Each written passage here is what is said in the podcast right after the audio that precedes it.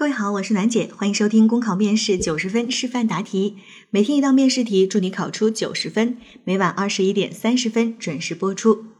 今天的题目是：贫困县征地拆迁，失地农民生活困难，反映补偿标准过低，领导让你调研，你将确定哪些调研内容？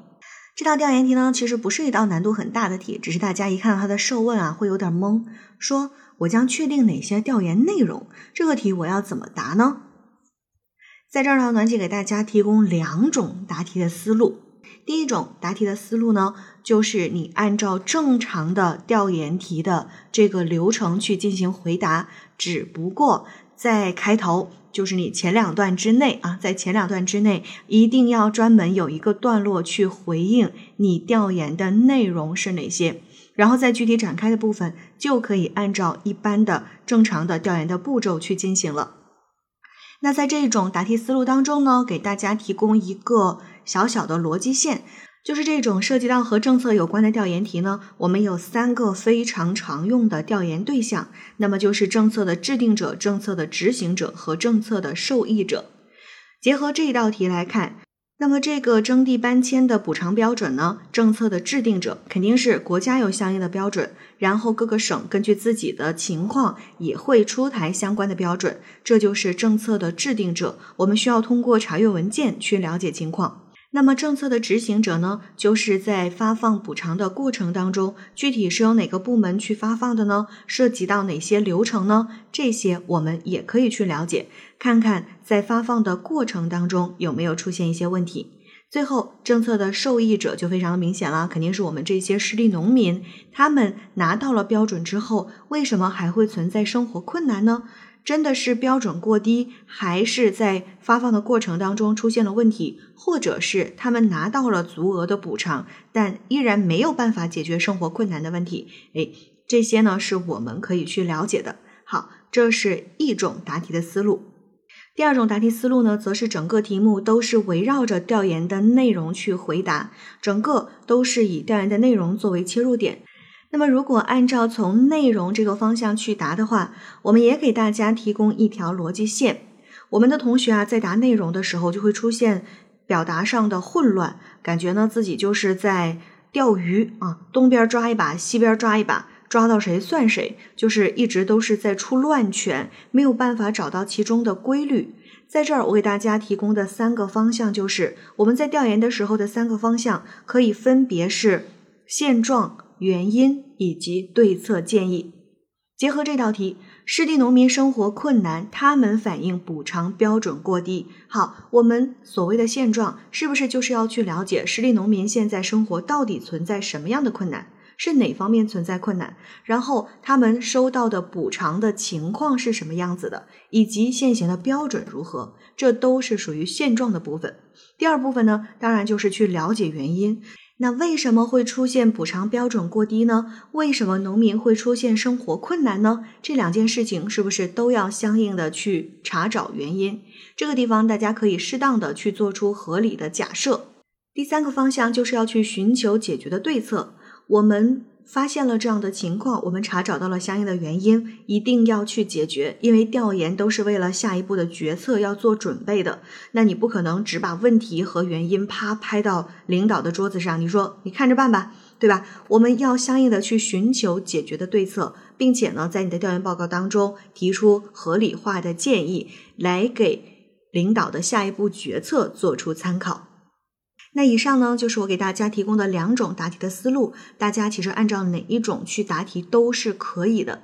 再次强调的就是，我们在答题的时候啊，一定要逐步的去找到答题当中的逻辑线，这样你才不会每一次都要耗费非常多的时间去想，而是能够快速的找到你答题的方向。我们只需要去想怎么样去完善自己的语言就可以了。好，考生现在开始答题。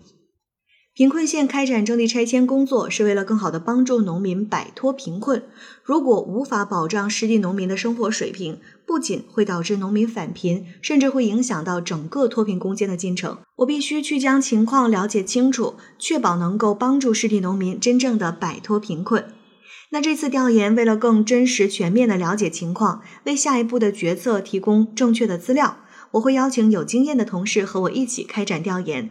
我会主要去了解三大方面的内容：一是失地农民的生活现状、补偿情况；二是出现生活困难以及补偿低的原因；三是是否可以提高补偿标准，或者是有其他方法帮助农民去解决困难。具体而言，第一。我会和同事分组去到不同的失地农民家中，采用实地走访的方式，了解他们的生活现状，主要是存在哪方面的困难？是基本生活难以保障，还是搬迁之后生活不习惯、不便利？并向他们详细了解他们收到的拆迁补偿的情况，是通过哪种方式发放的，发放的次数、金额等。并做好详细的记录，向农民承诺，我们一定会核实清楚相关情况，及时给他们回复。此外呢，还要通过网络、电话等方式了解征地拆迁的文件政策、我市的补偿标准、其他同类地区的补偿情况等，便于与从农民那里收集到的数据进行对比，看看是否存在补偿标准过低的问题。第二。如果通过数据对比发现的确存在补偿标准低，或者是农民并没有依照标准得到补偿，我会请求领导支持，向财政、县政府等部门调取数据资料，查找原因，是因为我县财政状况不佳而制定的标准较低，还是在发放过程当中存在流程或贪腐问题？在这个调研的过程当中，我会注意做到取证和留痕。第三。如果我县的湿地补偿标准并无异常，且农民是足额收到了湿地补贴，我则会和同事们深入到村委、湿地农民集中的生活区域，通过走访、实地观察的方式，深入挖掘湿地农民生活存在困难的原因。是否是因为离开土地之后没有其他的收入来源导致生活困难，还是拿到补偿款之后染上了赌博等不良习惯？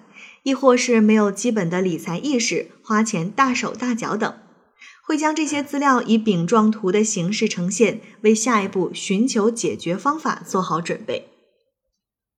第四，召集财政、国土资源、商务、镇政府、村委代表等召开座谈会，集中商讨解决办法，比如。如果的确是补偿标准较低，无法满足湿地农民日常所需，是否需要相应提高标准？如何提高？提高多少等？如果是发放过程中由于流程或者个别人员出现了问题，如何追究责任，对农民做出补偿？如果是农民的补贴没有问题，但仍然存在生活困难，如何从其他方面给予帮扶等？我会对大家提出的意见和建议做好记录和整理工作，最后将所有的情况数据记录进行汇总整理，上交给领导。我会将数据整理成图表的形式，一目了然，还会附上照片、音频记录等作为佐证材料，并在调研报告中有针对性的提出可行性建议，比如在政府网站以及各村委公开湿地补偿标准，接受群众监督。